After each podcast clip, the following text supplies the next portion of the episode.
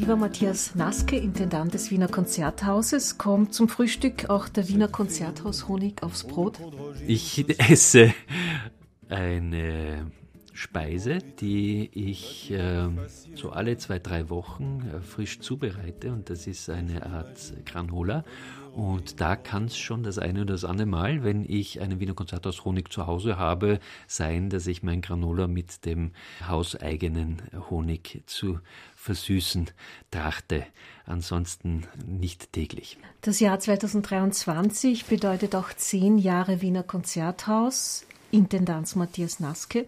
Auf welche positiven Entwicklungen im Haus schauen Sie besonders gerne zurück und bauen auch mit Ihrem Team darauf auf? Ich glaube, dass es uns in den vergangenen Jahrzehnt gelungen ist, dem Haus den, also näher dorthin zu bringen, zu dem Stellenwert, den die Musik im Leben von möglichst vielen Menschen haben sollten. Und dafür gab es natürlich, dabei gab es Meilensteine, da gab es äh, sozusagen auch Organisationsentwicklungsthemen, die wichtig waren und die uns bewegt haben. Es gab die Entschuldung, die uns vor ein paar Jahren äh, in einem gemeinsamen Kraftakt äh, zwischen dem Haus selbst äh, und dem Bund und der Stadt gelungen ist. Und es gibt sehr, sehr, sehr, sehr, sehr viele Abende und Vormittage und Nachmittage, an denen das Haus wirklich große Freude bereitet bei tausenden Menschen. Ja. Man muss sich vorstellen, dass das Wiener Konzerthaus in der Zwischenzeit ja über 900 Veranstaltungen pro Saison über ihre Bühnen bringt.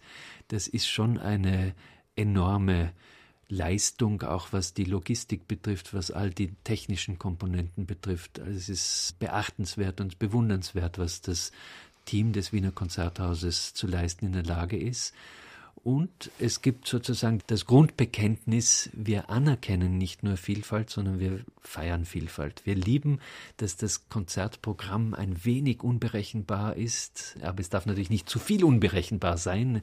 Wir alle wissen, dass Veranstalten immer Kontinuitäten bilden ist und auf der anderen Seite das musikalische Leben in der Rezeptionsspiegelung dann lebendig bleibt, wenn ein gewisses Maß an berechenbarer Irritation dabei ist. Und es hat eben mit Resonanz zu tun. Alles in allem muss ich sagen, es ist ein unendlich lebenswerter Betrieb, der unendlich viel Arbeit mache, ein Quell von Freude ist. Ich gehe noch immer sehr, sehr gerne in dieses Haus und freue mich an den Abenden, an den Vormittagen, wenn die Konzerte wirklich auf. Ihre Intendanz wurde bis 2028 verlängert. Wo liegen für Sie, Matthias Naske, die nächsten Ziele in der Führung des Wiener Konzerthauses? Auf der einen Seite möchte ich, dass das Haus sozusagen im Kern stabil ist. Und das hat eine organisationstechnische Dimension, das hat auch die Dimension, dass wir Digitalisierung im guten und besten Sinn implementieren müssen, dort wo es geht und dort wo wir die Möglichkeit dazu haben. Wobei ich muss da gleich sagen, im Kern geht es nicht um eine Digitalisierung des Inhalts, sondern um ein verstärktes Helfen mit technischen Mitteln, das alles organisatorisch und strukturell zu schaffen.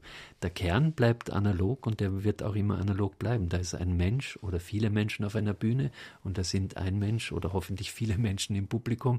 Und unsere Arbeit ist es ja nur, diese Menschen zusammenzubringen, diese Menschen in der richtigen Beziehung zueinander in eine Engführung zu bringen. Und die Engführung findet in diesen Häusern statt, in diesem Haus, in all diesen Seelen. Was ich noch erreichen möchte, ich kann es ganz ehrlich sagen, ich möchte dem Haus in diesem Wesenskern der nicht kommerzialisierten, dem Menschen entgegenkommenden, exzellenzorientierten Art möglichst viel Zukunft geben, so gut es geht. Ich glaube, dass es notwendig sein wird, die privatrechtliche Finanzierung in diesem Haus weiter auszubauen. Ich arbeite gemeinsam mit äh, meinen KollegInnen daran, dass wir eine Stiftung gründen, die uns helfen soll, auch die langfristige Absicherung dieses Hauses über konjunkturelle Höhen und Tiefen etwas abzusichern. In Wirklichkeit Verlängerung der Perspektive der Unabhängigkeit und der Integrität der Organisation. Klingt technisch, ist aber in Wirklichkeit ganz sinnlich und ganz nah von den Menschen. Hier gibt es Konzerte für Babys, hier gibt es Konzerte für ganz junge Menschen, hier gibt es Konzerte für Menschen mit Behinderungen. Das sind Produktionen, die nicht ganz im traditionellen Marktgeschehen über die Einnahmen finanziert werden, sondern da braucht man eine Querfinanzierung und wir machen ja keinen ästhetisch, also wir machen sehr viel ästhetischen Unterschied. Es kommt nur das ins Haus, was wirklich Exzellenz trägt und auf der anderen Seite äh, nicht alles trägt zum wirtschaftlichen oder, oder, unternehmerischen Erfolg einer Institution bei. Ja?